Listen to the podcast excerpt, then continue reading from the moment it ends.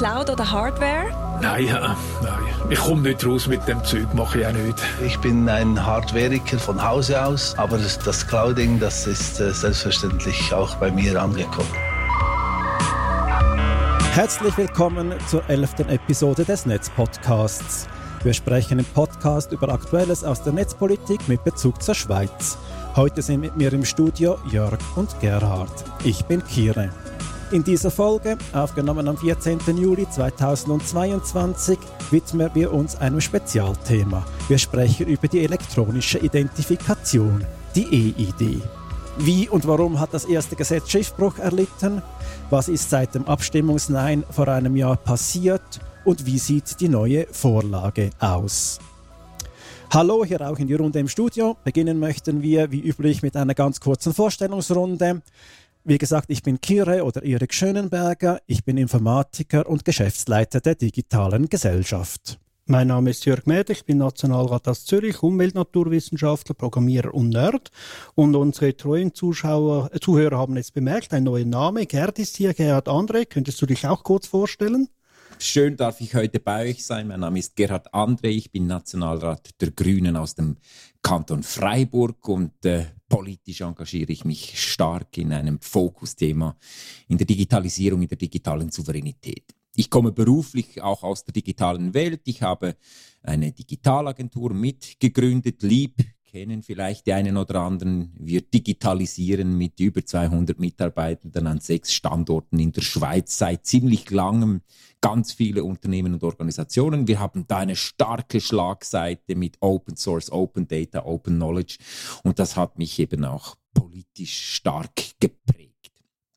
Voilà, heute bin ich hier, um das Thema EID mit euch ein bisschen zu besprechen und ich gebe den Ball gerne wieder zurück, weil ich heute ja auch etwas ein bisschen in der zweiten Reihe hier bin als Gast des prominenten Podcasts der DigiGes. Vielen Dank, Gerhard. Äh, wir machen, bevor wir zum Hauptthema, zum, zur EID kommen, ähm, eine, ein zum, zum, Feedback zur letzten Sendung. Wir haben wieder einige, einige, einige positive Rückmeldungen erhalten. Vielen Dank ähm, hierzu. Wir möchten aber gerne auch etwas konkreter wissen, was euch am Podcast gefällt und wo wir allenfalls Verbesserungspotenzial haben. Da haben wir eine kleine Umfrage online gestellt, deren Beantwortung uns dabei hilft, besser zu werden. Ihr findet die Umfrage auf netzpodcast.ch. Bitte benutzt doch die Gelegenheit und gebt uns entsprechend Feedback zu unserer Arbeit. Dann gehen wir jetzt tatsächlich zum Hauptteil über. Wir sprechen heute über die elektronische Identifikation, die EID. Und zwar machen wir das, weil der Bundesrat vor zwei Wochen ein neues EID-Gesetz vorgestellt hat und nun die Vernehmlassung ähm, eröffnet hat zu diesem Vorentwurf. Wir erinnern uns, das erste EID-Gesetz wurde im März 2021 an der Urne wuchtig abgelehnt und nun nach etwas mehr wie einem Jahr ähm, ist jetzt also der neue Entwurf für ein neues Gesetz verfügbar, über, da, über diesen nun diskutiert werden kann. Die Vernehmlassungsfrist, also die Stellungen, Stellungsnahmen zum neuen Entwurf, die können bis zum 20. Oktober abgegeben werden und das steht allen Interessierten frei. Und mit dieser neuen Vorlage wurde auch eine 180-Grad-Wende vollzogen, die wir ja auch mit dem Referendum gefordert hatten. Und dies und den aktuellen Stand möchten wir jetzt eigentlich heute im Podcast ähm, besprechen. Ja, wie und warum hat das EID-Gesetz eigentlich Schiffbruch erlitten, Jörg? Ja, die Thematik einer elektronischen Identifikation hat in der Schweiz eine lange Geschichte mit sehr vielen Wendungen, Ideen, Versuchen und dann eben diesem großen gescheiterten Versuch. Die Problematik, die bestanden ist, äh, die Verwaltung wollte eigentlich vieles dieser EID auslagern. Sie hatte teilweise den Mut nicht und teilweise hieß es sogar aus der Verwaltung, das können wir nicht. Äh, wir brauchen da Externe, die das für uns erledigen. Und entsprechend haben natürlich die Externe das sehr gerne wahrgenommen und das in ihrem Sinne auch als Geschäftsmodell für sie ausgearbeitet, was ja durchaus nachvollziehbar sind. Eine kommerzielle Firma will irgendwo ein Geschäftsmodell haben. Aber das führte natürlich dazu da, dass diese EID einen, ein Schiff gemacht hat in Richtung hin eines Logins, eines standardisierten Logins in der Schweiz. Äh, man wollte sich ein, als Gegenposition zu Google, Twitter, Amazon etc. ein bisschen etablieren und dem Schweizer sagen, hey, wir machen das mit Schweizer Datenschutz, wir machen das auf einem besseren Level, das ist doch eine gute Idee, da Sicherheits-, Business etc. und wollten das so den Leuten verkaufen und damit sie ein bisschen Durchdringung erhalten in diesem Markt, damit sie überhaupt eine Chance gegeneinander haben, war es für sie natürlich ein super Slogan, dass man mit diesem Login auch gleichzeitig den elektronische Identität gegenüber dem Staat integrieren konnte. Sie wollten vor allem dadurch auch die Durchdringung im Markt erhalten.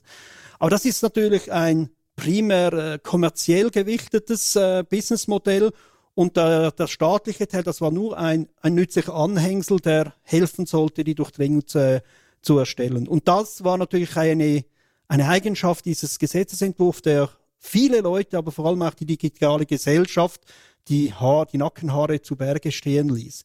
Es kann doch nicht sein, dass wenn der Bürger mit dem Staat kommuniziert, sich ein Privater dazwischen schaltet und der äh, ihm sagen muss, hey, ja, das ist ein Bürger, das ist tatsächlich der Gerhard, der Kire oder Jörg, da bescheißt niemand dazwischen. Es, es muss doch möglich sein, dass der Staat mit dem Bürger direkt kommuniziert, dass er seine eigenen Leute sauber identifizieren kann.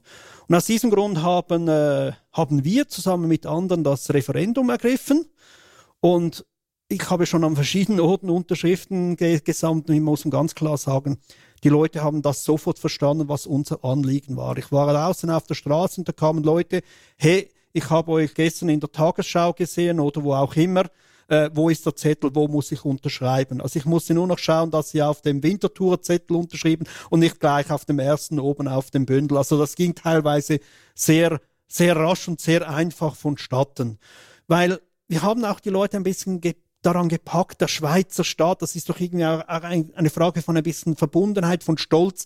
Es kann ja nicht sein, dass der Staat so eine grundlegende Funktion nicht selber durchführen kann. Und wir wollten wirklich den Leuten sagen, hey, eine EID muss in erster Linie eine Beziehung, eine Beziehung zwischen Staat und Bürger sein. Und wenn man es dann noch für anders nutzen kann, kein Problem, wenn das alles sauber äh, datenschutzmäßig jetzt auch funktioniert, sehr gerne, dann soll man diesen Service zur Verfügung stellen. Aber wir haben in unserer Argumentation genau diese Gewichtsverschiebung gefordert. Also nicht primär ein Businessmodell mit ein bisschen Staat, sondern primär eine staatliche Beziehung, die man erweitern kann. Wir mussten äh, Unterschriften sammeln in kurzer Zeit. Äh, wir hatten über 10.000 Unterstützerinnen, die zur Mithilfe äh, zugesagt haben. Wir haben 60.000 beglaubigte Unterschriften eingereicht. 50.000 ist so die Forderung, plus ein bisschen Reserve. Wobei auch nachdem wir noch eingereicht haben, sind noch weitere eingetroffen. Also im Januar 2020 äh, haben wir dieses, diese Unterschriftensammlung äh, erfolgreich beenden können und konnten entsprechend das beim Bund deponieren. Ja, und dann ging es in Richtung Volksabstimmung. Und ja, wir waren einfach natürlich auch ein bisschen nervös, weil die Gegner sind groß, sie haben Finanzen, sie haben Erfahrung im Marketing, im Campaigning und sie haben wunderschön große Plakate gedruckt, ein Login für alles etc. in diese Richtung. Und am Anfang, ein paar haben es gemerkt, auch auf der, Seite, dass wir den richtigen Nerv getroffen haben. Aber ganz am Anfang war das noch nicht bei allen klar. Und ja, wir haben uns dann darauf eingestellt, ja, es könnte ein knappes äh, Nein geben. Also Referendum heißt Nein ist für uns der Erfolg. Aber für mich war dann spektakulär, als ich an diesem Sonntag Richtung Bern gefahren bin. Schon die erste Hochrechnung war irgendwo so knapp, nicht ganz eine Zweidrittelsmehrheit auf unserer Seite. Und irgendwie schon bei der ersten Hochrechnung war die Luft draußen. Und das haben wir dann auch mit den Medien gemerkt. Die Medien informieren sich so im Teil voraus, hey Herr Mäder, können wir so um zwei Uhr mit Ihnen ein Interview machen? Und plötzlich riefen sie schon um, böse gesagt, um fünf nach zwölf an, Herr Mäder, sind Sie jetzt schon bereit? Und dann merkst du einfach, äh, es, die Sache ist gelaufen, es ist klar. Wir konnten mit unserer Argumentation, was eine EID sein sollte, die Schweiz überzeugen. Und zwar quer durch alle Parteien, quer durch alle Altersstrukturen hindurch. Und was auch noch zu sagen ist, das war dann im Nachhinein, wollten gewisse das Nein umdeuten in ein Digitalisierung. Ja, nicht alles Digitale ist böse. Aber da müssen wir auch ganz klar sagen, dass während der ganzen Kampagne, es gab diese Leute, das war eine verschwindend kleine Mehrheit. Die meisten sagten, ja, es braucht eine EID, aber bitte nicht so, sondern besser. Besser. Und ja, wir haben uns auch riesig gefreut über diesen Erfolg. Das hat extremen Eindruck gemacht. Aber dass wir heute da sind, wo wir jetzt sind, diese Arbeit hat am mehr im März 21 eigentlich erst richtig begonnen und diesen zweiten Teil, äh, der wird euch nach der Gerhard erklären. Aber ich weiß jetzt nicht, Kira, willst du noch etwas sagen? Du hast die ganze Unterschriftensammlung organisiert. Was, was ist bei dir so in der Zentrale angekommen? Ja, also du hast es wie auch, ja auch schon ähm, erklärt. Also ich habe es auch so mitbekommen auf der Straße, dass die Leute, dass es nicht viel Überzeugungsarbeit gebraucht hat auf der Straße, um zu den Unterschriften zu kommen. Ähm, oft hat schon nur ein Blick auf das Plakat gereicht. Also wir, wir konnten es ja auch gut visualisieren, also diese Privatisierung des des Ausweises und das, das hat ein sehr gutes Bild abgegeben für die Leute, um zu sagen, naja, genau, das ist jetzt diese Vorlage und lass mich doch bitte unterschreiben, wo ist der Bogen für Gemeinde X. Ähm, und dann die Abstimmung, der Abstimmungssonntag, wie du es auch gesagt hast, das war dann wirklich schon anfangs Nachmittag oder um den Mittag eigentlich klar, wie also dass es ein Nein, ein deutliches Nein geben wird.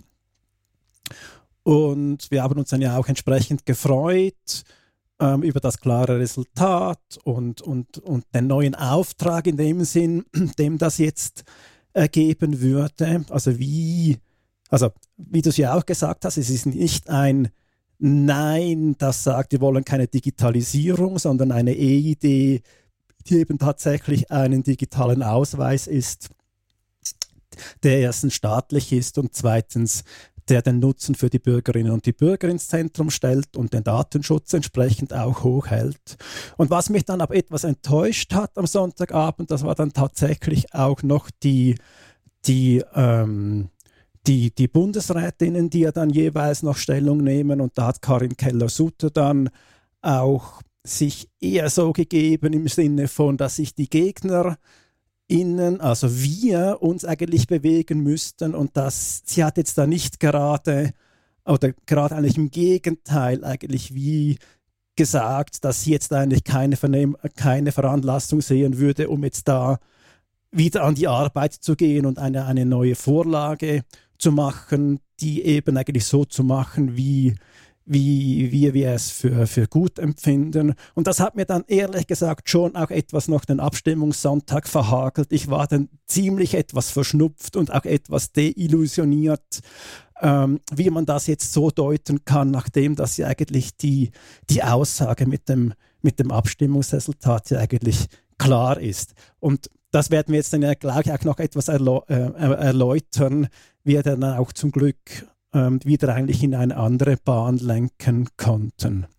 Ja, vielleicht kann ich da noch gerade äh, einhaken, auch noch ein bisschen zu dieser Kampagne. Also was man sich ja schon vergegenwärtigen muss, äh, und das ist bemerkenswert. Wir haben über ein fundamentales digitales Thema als wahrscheinlich erstes Land, äh, als erste Stimmbevölkerung und wahrscheinlich einzige Stimmbevölkerung uns darüber unterhalten können, was wollen wir eigentlich mit dieser Digitalisierung.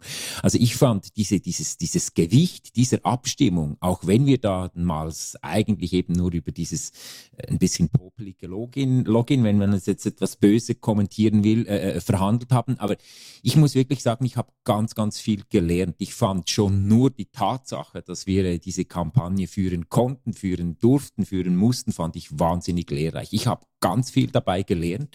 Ich war äh, drei Monate spä später wirklich äh, einige Zacken äh, gescheiter und ich hoffe, es ist den Leuten da draußen auch so gegangen. Also ich fand es wirklich ein, ein, ein sehr wichtiges Momentum, jetzt mal ganz abgesehen vom äh, Ausgang der Abstimmung, der mich persönlich natürlich auch wahnsinnig gefreut hat. Ich, ich, ich, ich hatte früh schon ein bisschen, vielleicht bin ich einfach auch viel zu ein optimistischer Mensch, aber ich hatte schon relativ früh das Gefühl, dass lässt sich irgendwie gewinnen, weil die Gegenkampagne, die war einfach, die waren einfach schwach auf der Brust. Also ich, ich, auch das ganze Abstimmungsmaterial, was uns da präsentiert wurde, was bra wofür brauche ich das? Wieso sollte ich den Staat dazu strapazieren für dieses Login? So kam es mir ein bisschen äh, äh, rüber. Also insofern hat mich das sehr äh, eigentlich ein, eine lehrreiche, eine gute, eine gewichtige äh, Periode gedüngt, die wir da durchlebt haben miteinander. Und wenn ich jetzt vielleicht äh, ja, Jörg, du möchtest auch noch was dazu sagen? Nein, was ich noch spektakulär fand, die Begriffe, die wir gebraucht haben, Datensparsamkeit, äh, Privacy by Design, den zentrale Datenspeicherung etc., die kannte vorher noch niemand. Absolut. Also wir, Leute, die sich mit dem Thema auseinandersetzen, aber sonst in der Politik kannte die noch niemand. Und nach dieser Kampagne wollte die jeder möglichst noch an jedem anderen Ort auch noch einbringen. Wir konnten wirklich äh, ein bisschen Ausbildung betreiben und ihnen ein paar wichtige Wörter aus der digitalen Welt, aus einer intelligenten digitalen Welt äh, platzieren. Das hat Auswirkungen nicht nur auf diese EID, sondern auf ganz andere Bereiche, indem man solche Stichwörter platzieren kann. Dass die, den Wert äh, solcher Änderungen im, im Gedanken, in den eigenen Gedanken darf man nicht unterschätzen. Und da, da konnten wir ja wirklich guten Erfolg feiern. Ja, absolut. Und ich denke, dass äh, jetzt kommen wir vielleicht ein bisschen in die nächste, in die nächste Phase. Was ist dann geschehen, oder? Weil eben unsere Gegenüber, die haben sich auch etwas entwickelt, haben vielleicht auch die Schwächen ihrer Positionen äh, etwas besser auch erkannt, auch verstanden, dass es eigentlich ein bisschen eine Verquickung verschiedener Dinge war, oder? Das, ein, ein Login-Prozess ist nicht das gleiche wie sich äh, erstmalig, einmalig, initial identifizieren. Also diese, diese Geschichten, die haben dann wirklich auch geholfen auf den Abstimmungssonntag hin, respektive es hat eben schon davor begonnen zu schauen, wie ließe sich hier daraus jetzt gerade aus diesem Rückenwind etwas machen, weil ich hatte auch während der Kampagne doch äh, ziemlich deutlich gehört, was äh, Karin Keller-Sutter, unsere zuständige Bundesrätin, gesagt hat. Sie hat gesagt, wir machen dann nichts mehr, müsst dann nicht meinen, wenn ihr jetzt das ablehnt. Also sie hat auch gewissermaßen uns da ins Gewissen ge ge geredet, dass wir uns da irgendwie auflehnen gegen etwas, das jetzt einfach sein, zu sein hätte. Und wenn das nicht komme, dann gäbe es dann gerade gar nichts. Und das war dann schon auch für mich äh, persönlich auch ein, ein bisschen ein, ein Challenge. Wie gehen wir damit um? Also ich, ich fand, wir waren auch schon irgendwo in der Verantwortung, da jetzt zu zeigen, wo es hingehen könnte. Und da ist dann schon einige Tage vor der Abstimmung die Idee entstanden, dass wir eigentlich auf die auf unsere GegnerInnen zugehen könnten und das Ganze umdrehen und sie unsere Forderung als neue Forderung einreichen lassen. Das war ja so ein bisschen der, der Plot dahinter. Und dann haben wir tatsächlich schon ein paar Tage vor dem Abstimmungssonntag mit den bürgerlichen Parteien äh, Kontakt aufgenommen und mal den Puls zu füllen, weil sie auch, äh, insbesondere eine SVP, aber auch die anderen Parteien haben sehr eine starke Basis, hat eben das Gesetz auch abgelehnt und da ist man irgendwie ein bisschen in eine Verlegenheit geraten. Und dieses Momentum, das haben wir dann aus zu nutzen gewusst äh, und haben dann ein paar Tage lang ziemlich intensiv mit allen Fraktionen verhandelt. Also je, je, je, je GLP, SP, Grüne, desto einfacher war es. Da gab es nicht viel zu verhandeln, aber, aber eben für die, für die Bürgerlichen war es nicht ganz so trivial. Aber wir haben das dann geschafft und das war wirklich eine sehr spezielle Geschichte. Ich glaube nicht, dass jemals äh, äh GewinnerInnen einer Abstimmung auf uns VerliererInnen zugekommen wären in der Vergangenheit. Ich war oft auf der Seite derer, die verloren haben. Wir haben das jetzt hier gemacht, sind quasi als Überlegene auf die anderen zugegangen und haben gesagt, jetzt machen wir es doch in richtig. Und wir haben jetzt alle viel dazugelernt. Wir machen es auch einfacher. Es geht um, äh, um etwas ganz Klares. Es geht nämlich um diese staatliche Identität. Ein bisschen analog, wie wir es auch von der Identitätskarte her kennen. Das hat dazu geführt, dass wir drei Tage nach dem Abstimmungssonntag haben wir eine sechsfach gleichlautende Motion eingereicht für eine staatliche EID datensparsam, Privacy by Design, mit dezentraler Datenspeicherung, all diese Dinge, die uns wichtig waren. Und wir haben wirklich den Support von äh, Leuten aus allen Fraktionen erhalten, dass sie das eben parallel einreichen, weil dann ist das Signal für den Bundesrat deutlich und das war uns wichtig. Wir wollten dem Bundesrat zeigen, wir meinen es ernst, wir wollen hier vorwärts machen. Die können jetzt nicht kommen und sagen, diese Motion lehnen wir ab. Das ist ja das, was der Bundesrat in der Regel tut.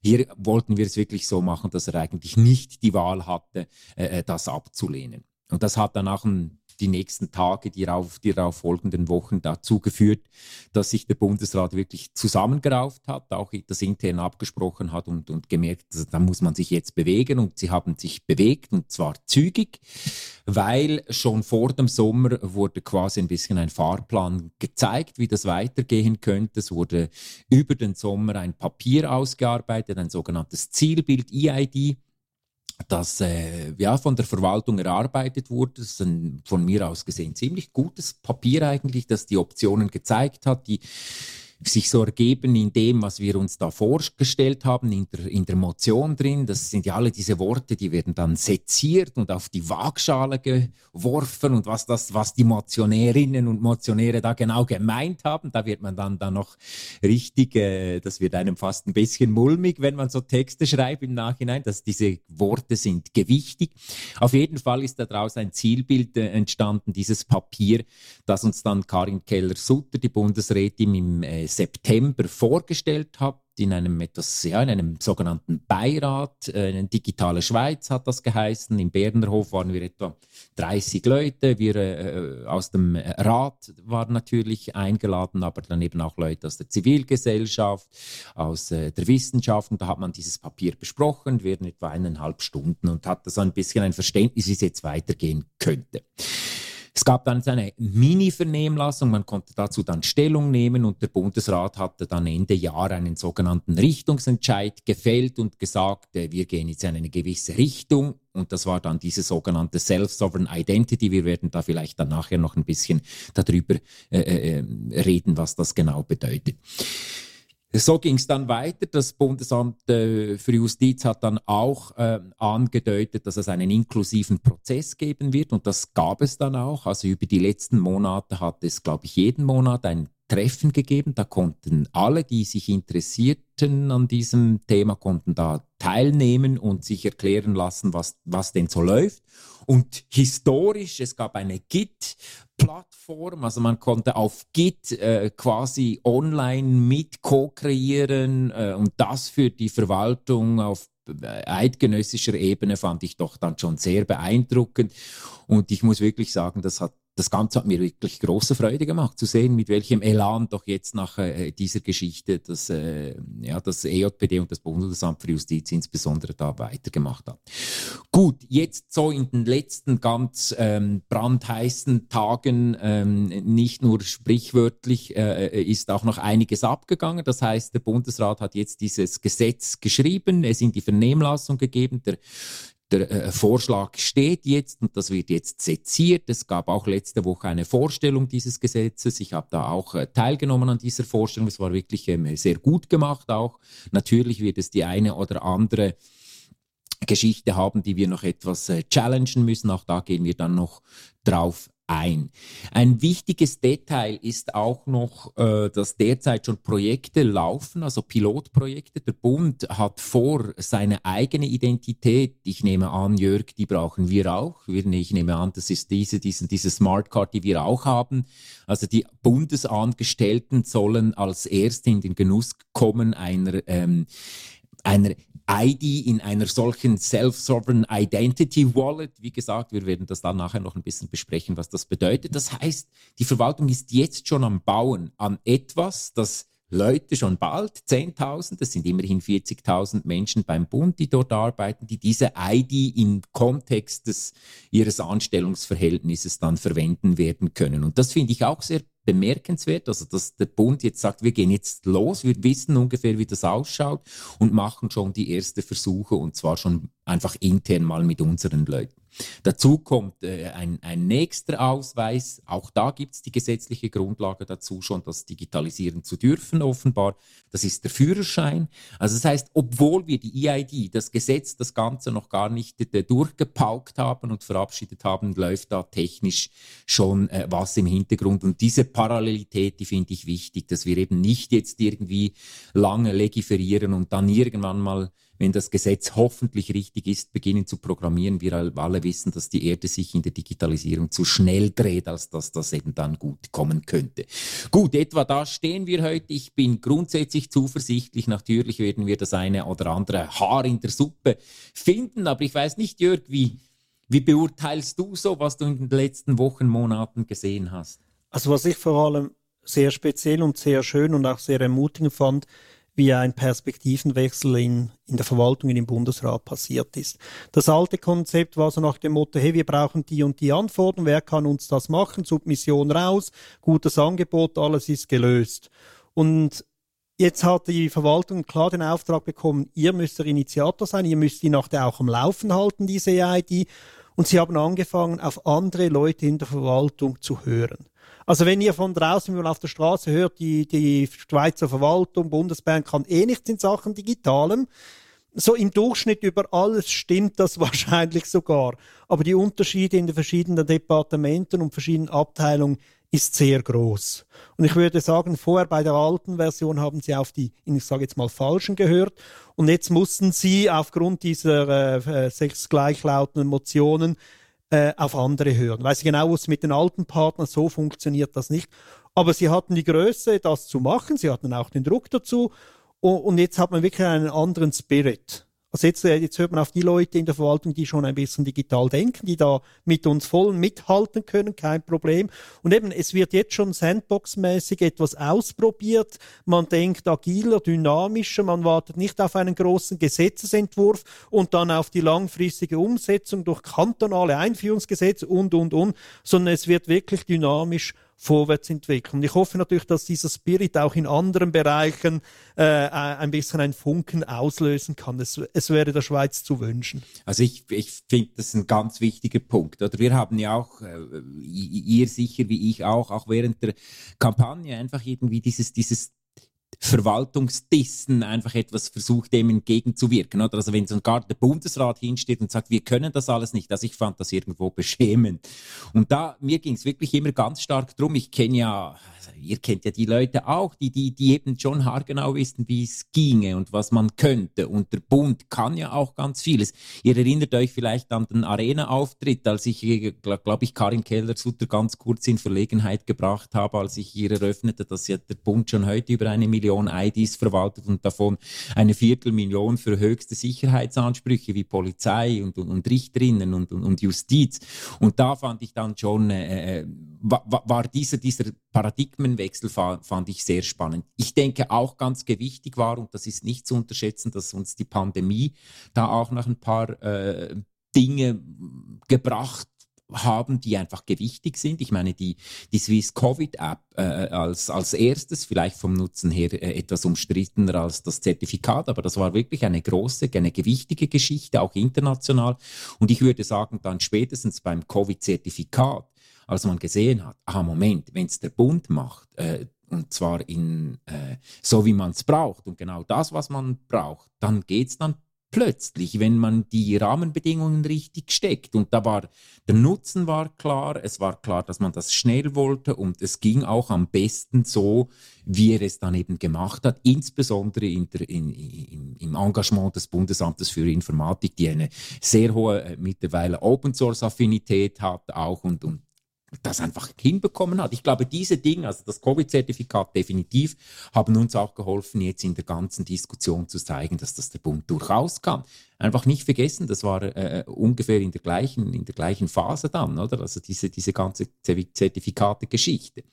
Also ich glaube, das war war ein wichtiger Paradigmenwechsel, aber ich denke, die Pandemie hat wirklich dem noch gerade so einen, den richtigen Kick noch gegeben, dass man jetzt hier sagen kann, also ja, also wenn man das kann, dann wird die EID jetzt nicht kein, das wird keine Rocket Science Projekt mehr sein müssen für die Verwaltung, die kann das. Ja, das sehe ich genau auch so. Also die ganze Debatte über die Covid-App, das war eigentlich das erste Mal, dass wir genau über diese Schlagworte, die dann auch wieder bei der EID-Abstimmung hochgekommen sind, also die, die dezentrale Datenhaltung, Privacy by Design, Privacy by Default, ihr habt es bereits angetönt, die sind da eigentlich hochgekommen und das haben wir da eigentlich zum ersten Mal wirklich in einer breiten, breiten öffentlichen Debatte ausgefochten. Und es hat sich eben auch gezeigt, dass dass man tatsächlich auch solche Applikationen erfolgreich entwickeln und umsetzen kann und diese, ähm, diese Prinzipien eben hochhalten kann. Also dass es nicht so ist, wie man ja oft sagt und vermutet, dass der Datenschutz jetzt X und Y und Z verhindern würde, sondern dass man das durchaus auch beides haben kann. Den Nutzen der Applikation und gleichzeitig eben aber auch den Schutz der Privatsphäre ebenso, eben genauso haben könnte. Und das eigentlich diese Debatte, die hatte ich dann würde ich eben auch sagen, dann auch mit der, mit der EID-Abstimmung dann weiter verfestigt. Und das ist jetzt eigentlich der Stand der, der Debatte, den wir heute sind. Und Jörg hat es auch schon ähm, ähm, angetönt, dass jetzt eben eigentlich diese, diese Schlagworte auch sich jetzt eben tatsächlich weit verbreitet haben und die eigentlich bei allen Leuten, insbesondere auch in der, in der Politik und im Parlament, geläufig sind und entsprechend auch verwendet und gefordert werden bei anderen Digitalisierungsvorhaben. Und das ist eigentlich ein sehr schöner Effekt auch aus dieser, aus dieser Debatte. Und ja, und vielleicht auch noch mal kurz den, den Bogen zu schlagen. Ich habe es ja angetönt, dass ich da am, am Abstimmungssonntag Sonntag dann doch noch etwas enttäuscht war, eben genau wegen dieser Aussage von, von Karin Keller-Sutter, dass sie da eben jetzt keine Veranlassung sehen würde, jetzt da was zu machen. Und ich habe mich dann wirklich, wirklich, wirklich gefreut und war erleichtert, dann eigentlich am Donnerstag nach der Abstimmung, also einen Tag nachdem diese, nachdem diese Motionen eingereicht worden sind, da war jetzt, da war dann für mich eigentlich so wie ein, mal ein, mindestens ein Teilprojekt abgeschlossen und sagen, so und jetzt mit diesen Motionen sind wir an diesem Punkt, wo wir eigentlich sein möchten. Und jetzt bringen wir eigentlich die ganze Sache wieder ins Rollen. Und, und eigentlich dann ab dem Punkt ist mir dann wirklich ein Stein äh, vom Herzen gefallen und wissen, so und jetzt, jetzt ist wirklich was, was geschafft. Und jetzt, jetzt können wir auch mal, auch mal ausschlafen.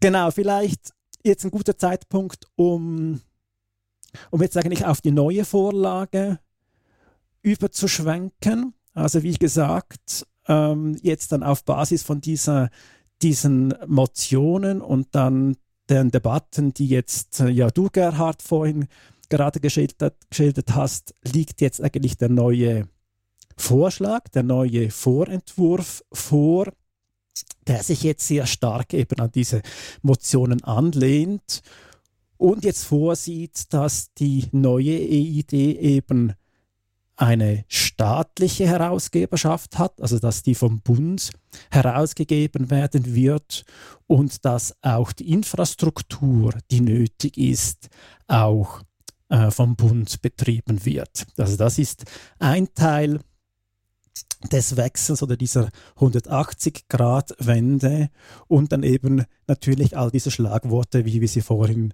äh, bereits besprochen haben, die den Datenschutz betreffen und die Privatsphäre, die da hochgehalten werden im neuen ähm, Vorschlag.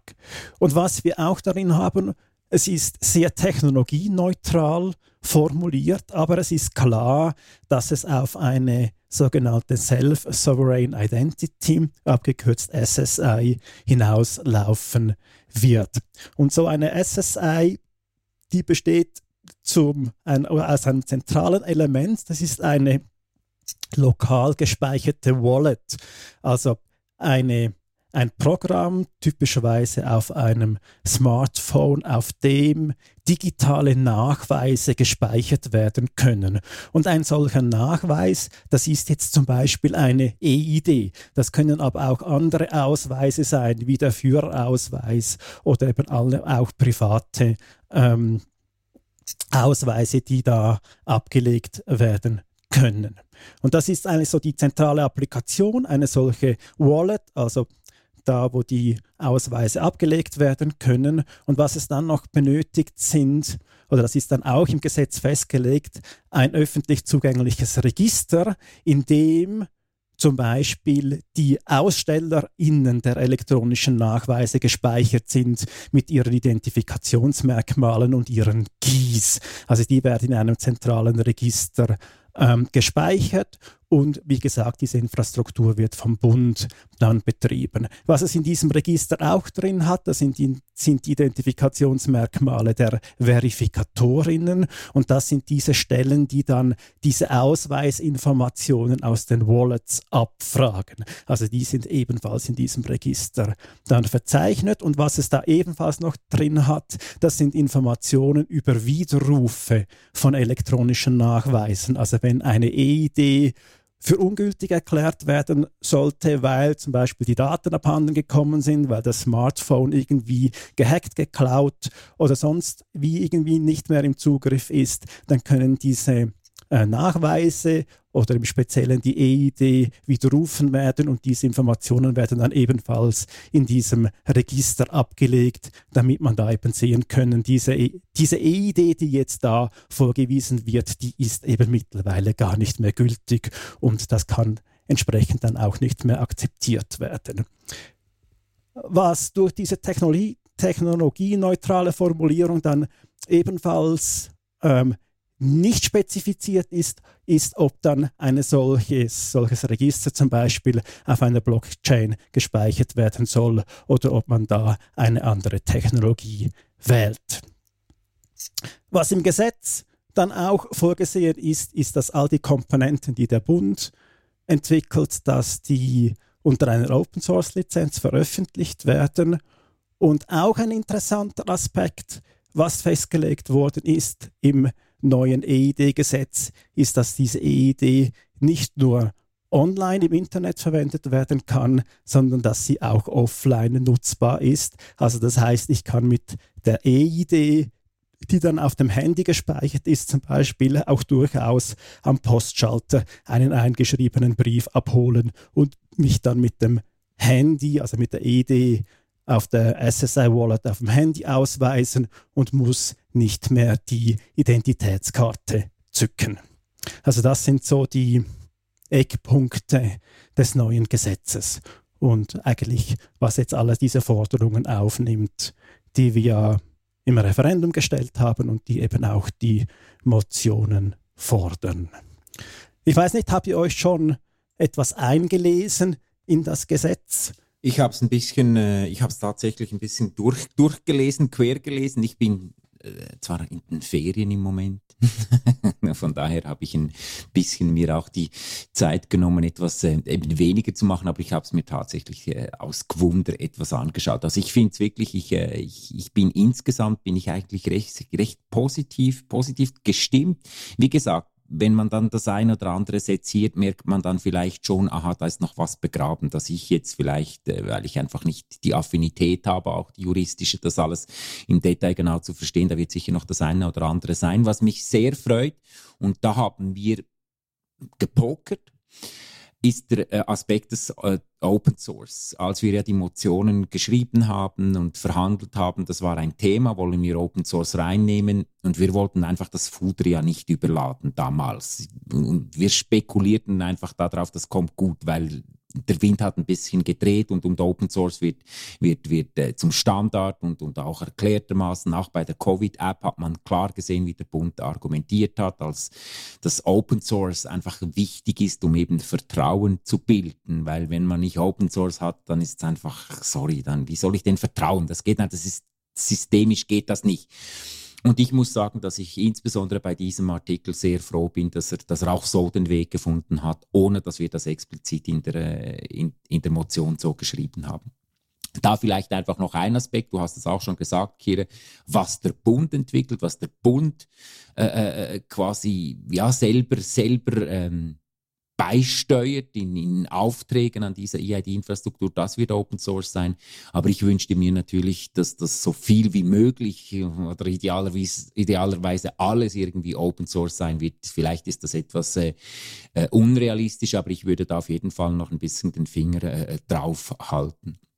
Dann bezüglich so dieser Frage, ja, eben, wann muss ich welche Daten hergeben? Oder? Also ich, ich denke, das ist dann schon ganz wichtig, auch wie, diese, wie das dann umgesetzt ist. Oder? Also, dass ich auch einen, einen Hinweis darauf habe, dass von mir vielleicht gewisse Daten jetzt einfach eingefordert werden, die, die vielleicht jetzt für diese Transaktion nicht nötig sind. Oder? Und da will ich dann nicht den Leuten das Gesetz erklären müssen, sondern das muss die App dann auch ein bisschen äh, einfach fühlbar und spar, äh, also wie soll ich sagen, eben diese Datensparsamkeit muss, muss fühlbar sein, weil es gibt da wie zwei Seiten. Oder wir haben mit diesem Self-Sovereign Identity Konzept ein, eine Möglichkeit, die Menschen zu befähigen im Umgang mit ihren Daten. Aber das heißt, sie müssen dann diese Verantwortung auch wahrnehmen können. Und da denke ich, hier wird das, das Design, also die Umsetzung dieser App wird ganz, ganz gewichtig sein. Und das spielt dann weniger eine große Rolle, wie das haargenau im Gesetz steht, weil wenn die Usability eine gewisse Tendenz hat, eben die Datensparsamkeit vielleicht gar nicht so recht zu fördern, dann könnte das problematisch sein. Also da werden wir dann sicher in den Pilotprojekten das auch anschauen können und auch etwas challengen können. Aber das ist eben auch das Spannende, weil wir werden nicht alles in das Gesetz schreiben können.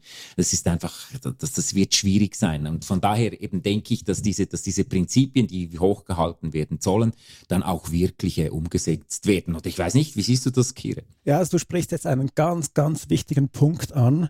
Und das sehe ich auch, auch bei der Durchsicht ähm, des Gesetzes und des Entwurfs. Und das ist eigentlich die Gefahr der Überidentifikation, die tatsächlich passieren kann. Und das wird jetzt auch nicht im Gesetz tatsächlich nicht konkret adressiert. Das Gesetz sagt wohl sehr schön, dass es bezweckt, den Schutz der Persönlichkeit und der Grundrechte der Personen zu gewährleisten und dies explizit auch im Zusammenhang mit der Verwendung der EID.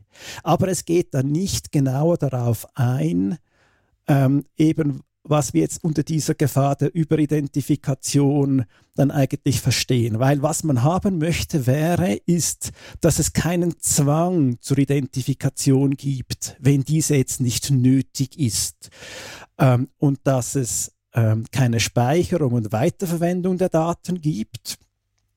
Oder dass sich dann einer solchen ähm, ausdrücklich zustimmen und auch freiwillig zustimmen muss, respektive kann. Also was dann eben bedeutet, dass wenn ich dieser Zust diese Zustimmung nicht erteile, dass mir dann keine Nachteile daraus ähm, widerfahren. Also dass ich die, die, die Dienstleistung dann trotzdem verwenden kann und dass dann diese Daten dann auch, wenn es nicht notwendig ist, nicht gespeichert und sonst weiterverwendet werden und eben auch nur die nötigen Attribute tatsächlich ab, abgefragt werden. Das ist ein sehr wichtiger Aspekt, den du hier ansprichst und auch in diesen Treffen, die wir im Voraus hatten, habe ich auch mal gesagt, ich freue mich auch über jeden Tag, an dem ich mich überhaupt nicht ausweisen muss.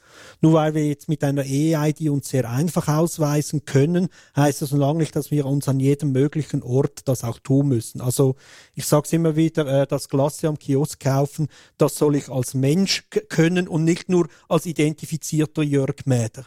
Also der Aspekt ist ganz klar. Was man natürlich aber auch sagen muss, dieses Gesetz steht nicht alleine.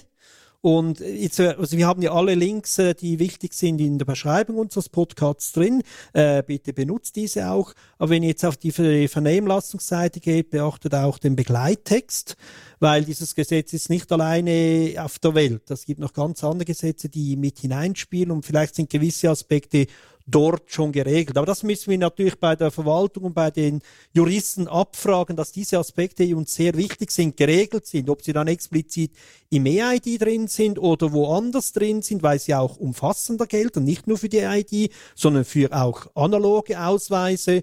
Äh, das ist durchaus möglich, da bin ich noch, äh, da bin ich zu wenig Experte. Aber ich finde es sehr wichtig, dass wir in den Vernehmlassungen, die wir als DigiGes äh, vorbereiten oder auch wir als Parteien oder auch ihr als Zuhörer, dass ihr auf diesen Aspekt äh, Wert legt. Ob er dann exakt in der EID umgesetzt wird, so wie ein Vorschlag, das ist eine andere Frage. Aber dass ihr einfach merkt, hey, das ist in einer modernen digitalen Gesellschaft wichtig, dass die Datensparsamkeit tatsächlich hochgehalten wird. Was ich auch noch sagen möchte, ist, was ich sehr gut finde, und das wird vor allem in den Erläuterungen auch erklärt, dieser SSI-Ansatz wird auch in der Europäischen Union stark äh, diskutiert und man kann diese Systeme tatsächlich auch kompatibel ausgestalten. Also es geht nicht darum, dass wir irgendwie eine EU-SSI übernehmen, aber doch für Unternehmen und auch äh, ja, viele ja, äh, Privatpersonen ist der Austausch und der Reiseverkehr mit der EU sehr wichtig. Und dieses SSI-System erlaubt das sehr viel einfacher als der alte Ansatz, der wir in der ersten Gesetzgebung hatten. Was ich auch noch ein bisschen zur äh, Ehrrettung sagen möchte der Verwaltung, dieser SSI-Ansatz äh, ist relativ neu. Also es ist nicht so, dass der schon vor zehn Jahren alle wussten, ja, ja, das ist der richtige Ansatz, was, an was habt ihr eigentlich gedacht? Also wir sind da jetzt wirklich einen guten Timing und relativ weit vorne, äh, zum, diesen, zum dieses Prinzip umzusetzen. Äh, Gerhard hat noch Open Source angeregt und da ist auch nochmal die Querverbindung zu den beiden Covid-Applikationen. Auch dort wurde das eingefordert als vertrauensbildende Maßnahme, weil bei dieser ganzen Corona-Krise war ja das Vertrauen in der Staat permanent auf der Kippe und bei der einen ist es ja dann äh, tatsächlich gekippt. Aber wir haben das dort zwei, beides mal hart eingefordert, auch am Anfang gegen den Widerstand der entsprechenden Verwaltungseinheiten. Aber sie haben dann gemerkt, hey nein, es braucht es wirklich und das, wär, das hat wahrscheinlich massiv dazu beigetragen, dass es jetzt in dieser SSI von ihrer Seite aus kam, ja, wir schaffen hier mit Open Source. Also auch da hatten ja die Umstände, die schlechten Umstände, dass die beiden Dinge auch noch gleichzeitig stattfanden, eigentlich hier positive Auswirkungen gehabt. Ja, vielleicht noch das Thema des äh, Self-Sovereign Identity. Ich habe das letztes Jahr, als das so ein bisschen aufgepoppt ist, hatte ich das noch auch noch sozusagen zurückhaltend kommentiert in der, in der Presse weil ich eben schon auch einen gewissen Respekt habe vor komplett neuen Konzepten. Also es ist ja wirklich nicht so, dass man seit Jahrzehnten schon genau wüsste, was das ist. Aber es ist tatsächlich eine, eine gewissermaßen etwas neue Epoche, da die da eingeläutet wurde.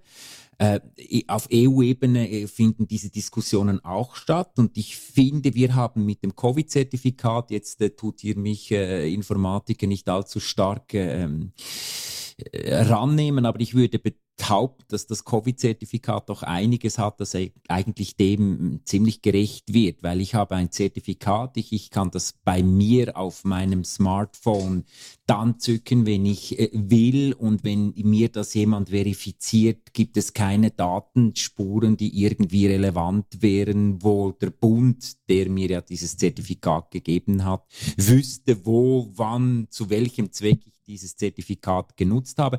Also ich glaube, es ist so ein bisschen wie eine kleine eine kleine Lehrabschlussprüfung, die wir da hatten mit dem Covid-Zertifikat, mit den Bordmitteln, die man schon so beisammen hatte. Ich finde aber, die darf man durchwegs auch äh, als, als eine Art Self-Sovereign Identity Erstanwendung sehen.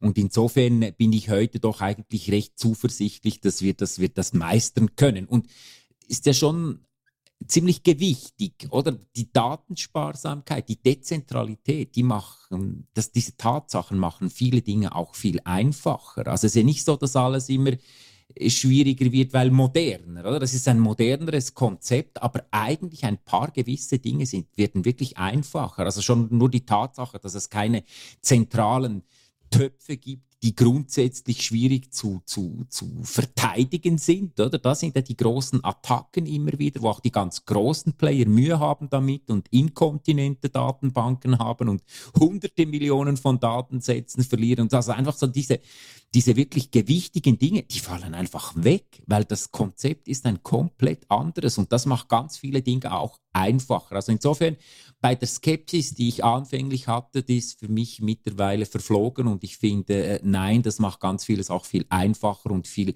äh, ähm, ja, viel simpler in der Umsetzung und, in, und im, im Sicherstellen, dass es wirklich das tut, was wir wollen, nämlich, dass es sicher ist, dass es datensparsam ist, dass es, dass keine groß angelegte Attacke systemisch möglich ist. Das sind wichtige Dinge. Und insofern bin ich wirklich äh, ein Jahr später, als ich das erste Mal eben letzten Sommer, es war auch in den Sommerferien, äh, musste ich das erste Mal dieses Self-Sovereign Identity kommentieren. Ich bin heute wirklich sehr zuversichtlich, dass das der richtige Weg ist. Ja, das sehe ich, das sehe ich genau auch so.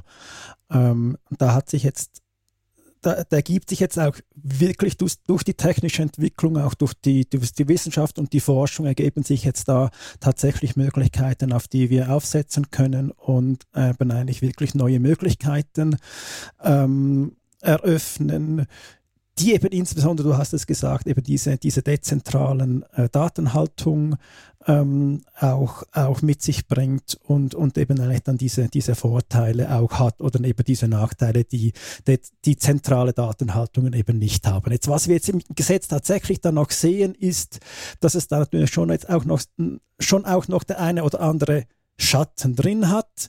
Ähm, wir sehen zum Beispiel noch so Dinge drin, wie dass jetzt eine AHV-Nummer im Ausweis drin gespeichert werden soll. Und da gibt es überhaupt keinen Hinweis dazu, wieso dass das eigentlich notwendig ist. Also ich weiß nicht, wie, also es ist nicht ersichtlich aus der Vorlage, ähm, wieso dass diese Information da nötig ist, also dass man sie dann entsprechend auch darauf verzichten könnte. Es gibt dann auch noch so Dinge wie, also wir haben ja schon noch zentrale Infrastrukturen, also gerade diesen dieses zentrale öffentliche Register und da gibt es natürlich dann auch Abfragen und da, da gibt es dann schon auch, auch noch so kleinere Verbesserungsmöglichkeiten, um zum Beispiel zu verhindern, dass jetzt so ein, ein solches Register dann mitbekommt, ähm, dass jetzt eben eine, eine eine, einen Ausweisvorgang stattfindet, dass man das dass man da auch da noch etwas mehr Datenschutz äh, reinbringen könnte. Und dann gibt es auch noch so Mechanismen, die, wie man Sicherheitskopien dieser Nachweise oder dieser EID anlegen kann. Auch da gibt es noch so kleine Dinge, die, die verbessert werden könnten. Also ich, ich, ich würde mal so zusammenfassen, das Ganze, das, das Gesetz ist ähm, sehr gut angelegt, eben eigentlich all diese, diese, ähm, ähm, diese Vorgaben wurden da berücksichtigt. Und an der einen oder anderen Stelle gibt es jetzt tatsächlich noch, noch ein paar äh, Dinge, auf die wir Augenmerk legen müssen, eben Stichwort diese Überidentifikation und dann eben noch so AHV-Nummer etc. Und was daraus folgt, ist, dass wir jetzt sehr schnell dran gehen und ähm, uns überlegen, was wir jetzt eigentlich wo ähm, im Gesetz noch brauchen, was muss man genau und konkret ähm, noch, noch festlegen und dass wir dann das auch noch etwas breiter diskutieren können und dass das auch möglichst viele Leute dann allenfalls auch in ihre Stellungnahmen übernehmen können und dass wir das relativ breit dann entsprechend auch in den weiteren Prozess einbringen können, dass wir dann am Ende tatsächlich eine möglichst gute und runde ähm, EID haben. Ja, genau, du hast es äh, eigentlich angesprochen. Vielleicht ist das langsam Richtung Abschluss. Wie geht es weiter ab heute oder ab Start der Vernehmlassung? Also die Links, wie gesagt, die habt ihr in unseren Begleittexten, aber die findet ihr auch auf der Seite des Bundes relativ schnell. Äh, die Informationen, die, die Vorlage als solches, die Kommentare dazu, das Begleitschreiben.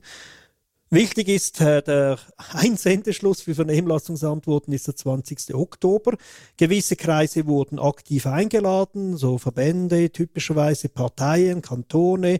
Aber grundsätzlich, und das ist ein großes Privileg in der Schweiz im Vergleich zu anderen Staaten, kann jeder sich in dieser Phase der Gesetzgebung einbringen also bis 20. Oktober. Äh, wir von der digitalen Gesellschaft werden das auch machen und ich glaube, wir werden diese Antwort gerne auch Dritten zur Verfügung stellen, damit sie sich an uns ein bisschen orientieren können. Du korrigierst mich, Kere, wenn ich dir etwas Falsches sage, aber das ist genau eine Aufgabe der digitalen Gesellschaften, bei solchen Fragen diese ein bisschen früher zu beantworten, damit andere dann äh, ja unser, von unserem Expertenwissen ein bisschen profitieren können. Äh, nachher geht das dann zurück an den Bundesrat. Der wird aufgrund dieser Vernehmlassungsantworten seine Vorlage überarbeiten. Und jetzt vielleicht, das ist ein, ein bisschen enttäuschend für die, die diese Antworten schreiben. Der Bundesrat muss sie nur zur Kenntnis nehmen und er kann bei jedem sagen, ja, aus diesen und diesen Gründen können wir das so nicht umsetzen. Er kann also prinzipiell könnte einfach alles ignorieren. Das wird er nicht machen, weil dann wird die nächste Phase für ihn, wenn es nicht zurück in die Politik, in die Legislative geht, würde er extrem Gegenwind bekommen. Also wenn es zu uns in den Rat kommt gerade oder in den Ständerat zuerst, die werden natürlich diese Vernehmlassungsantworten auch anschauen und wenn die finden, hey, da wurde aber ein guter Einwand gebracht und lieber Bundesrat, wieso hast du darauf nicht reagiert? Also dann kommt der Bundesrat nicht gut weg. Aber es ist natürlich klar, wenn jetzt, ich sage mir jetzt noch 3000 Einzelpersonen etwas antworten und zwar gegensätzlich antworten, der Bundesrat kann nicht alle Anregungen aufnehmen. Er muss wirklich die Guten rausschälen. Aber äh, das ist die Aufgabe der Verwaltung in dieser übernächsten Phase nach der Ende der äh, Vernehmlassung. Und nachher kommt es tatsächlich zu uns in den Rat. Gerhard, welche Kommission wird das erwischen? Was meinst du? Das wird man dann schauen. Ich glaube, das letzte war in der äh, Rechtskommission, wenn ich mich recht erinnere. Also es kommt dann immer ein bisschen drauf an, was die, die Räte machen. Nicht jeder, äh, nicht der Ständerat und Nationalrat müssen das nicht in der gleichen Kommission behandeln. Das sieht man genau jetzt beim MBAG. Das ist auch ein wichtiges digitales Gesetz. Das ist im Ständerat in der WBK und im Nationalrat in der SBK. Das sind verschiedene Kommissionen.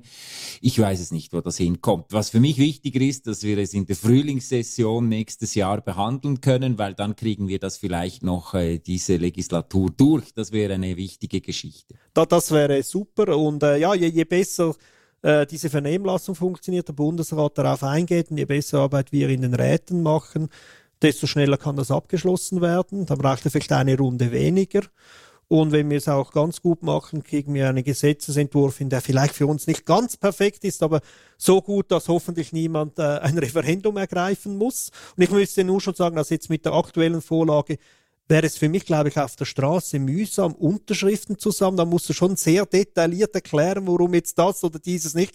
Also diese Emotionalität, die wir in unserem ersten Referendum äh, zu unseren Gunsten nützen konnten, wird, wäre das nur schon mit der jetzigen Vorlage viel schwieriger. Aber wie gesagt, wir wollen sie immer noch verbessern. Es ist nicht so, dass wir jetzt sagen, alles erreicht, äh, gehen wir Party machen. Es gibt noch Verbesserungen, aber es ist ein Riesenschritt passiert. Äh, ja, und dann hoffen wir natürlich, dass wir das die, über die politischen Prozesse so hinkriegen, dass das ohne Referendum schnell in Kraft kommt.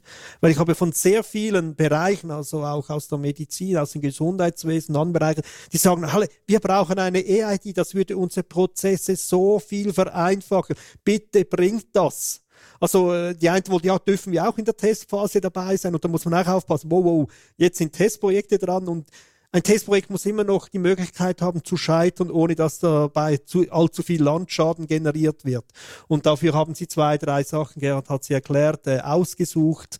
Und da muss man natürlich auch ein bisschen taktisch vorsichtig vorgehen. Ja, das sind so die nächsten Schritte, die kommen werden. Wie gesagt, in den Links. Ist doch ein gutes Schlusswort, würde ich meinen. Damit sind wir am Ende dieser Spezialfolge zur ED. Vielen Dank unserem Gast fürs Mitdiskutieren. Wir danken fürs Zuhören und freuen uns, wenn ihr uns weiterempfehlt. Tschüss und bis bald.